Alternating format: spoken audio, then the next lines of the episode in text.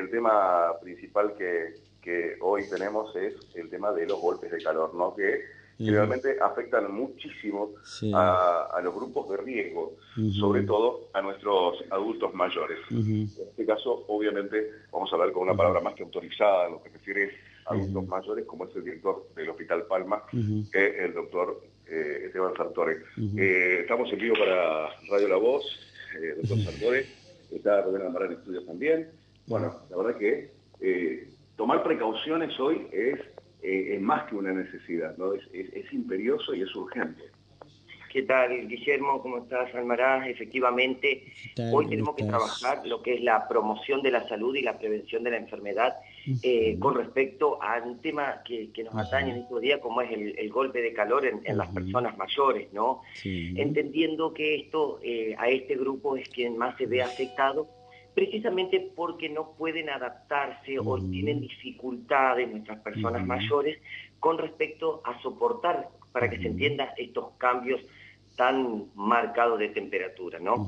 Teniendo en cuenta que eh, en nuestros adultos mayores se, em, a ver, es como que eh, pierden eh, la noción de la temperatura, son de salir temprano, siguen todavía pegados a las colas, de ir a los bancos, no usan canales electrónicos y eh, digamos que esto de no tomar la precaución de llevar al menos una botellita de agua, la deshidratación nos puede afectar muy rápidamente. Efectivamente, y qué buena estrategia la que usted hace referencia, Guillermo, el tema de salir con una botellita de agua. Eh, acá la hidratación es un pilar fundamental, ya lo hemos charlado con distintos medios, nos atañe y nos ocupa muchísimo en el Ministerio de Salud, la prevención en este caso, como le decía, porque hemos visto incrementado eh, lo que tiene que ver con las consultas, ¿no? Por deshidratación, por hipotensión, por golpes de calor. ¿Y cuáles serían las medidas de prevención para que quede muy en claro eh, a nuestros oyentes, a quienes aprovecho a saludar que gran cantidad de mis queridos viejos siempre escuchan a Almarán, así que aprovecho y los saludos a ellos, siempre poniendo en valor, como digo, esta palabra de nuestros queridos viejos. Importante la hidratación. ¿eh? hay que recordar que nuestros adultos mayores van perdiendo esta sensación de tener sed y muchas veces no ingieren la cantidad de líquido necesaria. Vos me preguntarás cuánto líquido deben tomar y al menos litro y medio, dos de agua por día y a pesar, como quien dice, de no tener sed, debemos tener el hábito ¿eh? de tener o medir en nuestras casas las botellitas o cuando salimos llevarnos una botellita de agua en todo momento para hidratarnos.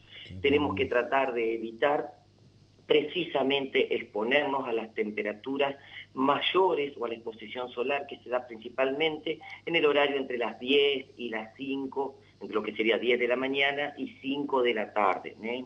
Si tenemos que salir, usar protector solar, si tenemos que salir, tratar de utilizar en este caso ropa clara, ropa liviana, siempre un gorro, ¿eh? son todas estas pequeñas, pero que a su vez son muy importantes medidas para prevenir estos golpes de calor. ¿eh? ¿Y cómo nos vamos a dar cuenta si hemos este, o si estamos transitando un golpe de calor? Porque esto es muy importante. Yo siempre lo digo que estamos viviendo en comunidad y que nos puede suceder que encontremos a una persona, no solo un adulto mayor, este, que está sufriendo un golpe de calor. Lo vemos enrojecido, es decir, para que se entienda, cuando decimos está colorado, ¿eh? su piel está caliente. ¿eh? Bueno, ¿qué hacemos en este caso? Tenemos que ponerlo, en este caso, al resguardo del sol, es decir, pedir permiso si estamos en la zona del centro, en algún, ya sea algún supermercado o en algún comercio, para que nos permitan poner a esta persona, eh, en este caso, donde haya aire acondicionado o haya una ventilación. ¿eh? Es importante en este caso mojarle la nuca a las personas mayores, este, ponerles paños de agua fría, todo esto sí, y siempre por supuesto poder acudir ante alguna guardia ¿eh? o algún centro de salud. Recordemos que también nosotros tenemos nuestro sistema de emergencia, que es el 107, que corresponde al Ministerio de, Salud. Eh, Rubén Alvarán Estudio, lo escucha el doctor Sartola, Rubén.